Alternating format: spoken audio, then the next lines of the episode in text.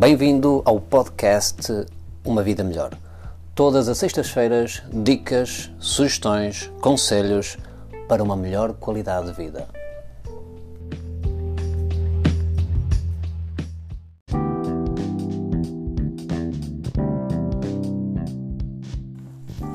Amar. Tem amado? Tem realmente aberto o seu coração ao amor?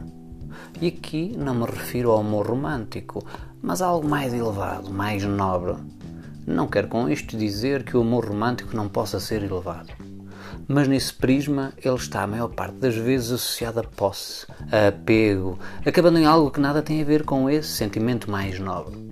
O amor que aqui quero trazer é o amor mais puro, aquele que se sente que brota do seu mais profundo ser.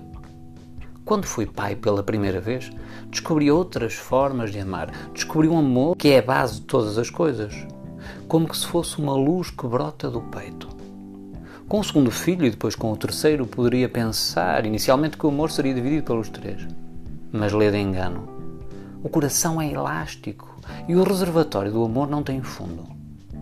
Não só o amor não foi dividido pelos três, como foi aumentando de forma impressionante a cada filho. Um sentimento que nos preenche de forma que é difícil colocar em palavras. Poder-se-ia dizer que há várias formas de amor e que esse amor de pai, se não for bem gerido, também pode gerar a tal possessividade, o tal apego. Aqui já vai de como cada um gera as suas emoções e qual o background que já traz do seu passado. Quando o amor, no seu sentido mais puro, é trabalhado, sentimos amor por todo o ser humano, nem que seja em modo de misericórdia. Cada vez mais a própria ciência vem demonstrando que fazemos parte de uma só unidade, que somos um todo.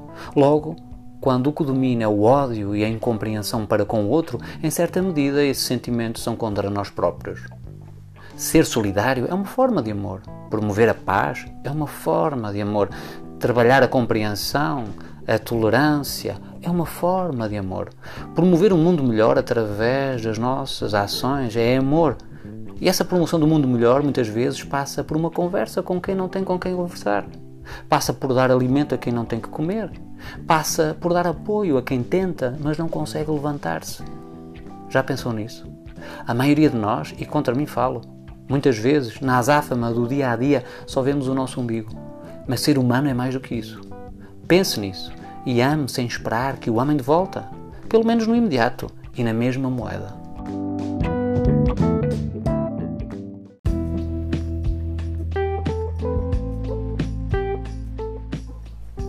Espero que este episódio tenha sido do seu agrado. Estou aberto a sugestões para outros temas que aqui queira ver abordados. Um bom fim de semana.